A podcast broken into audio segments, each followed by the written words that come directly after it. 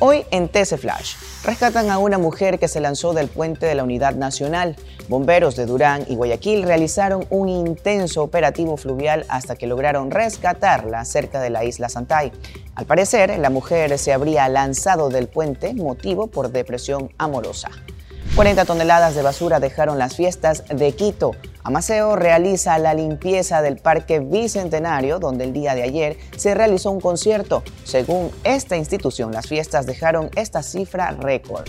Se activa alerta en el Hospital del Niño de Guayaquil por la posibilidad del aumento de contagios por COVID-19. Las autoridades han tenido varias reuniones para tomar las medidas preventivas. Para más información, no olvide visitar tctelevisión.com o nuestras redes sociales arroba tctelevisión. Soy Marjorie Ceballos y esto fue TC Flash.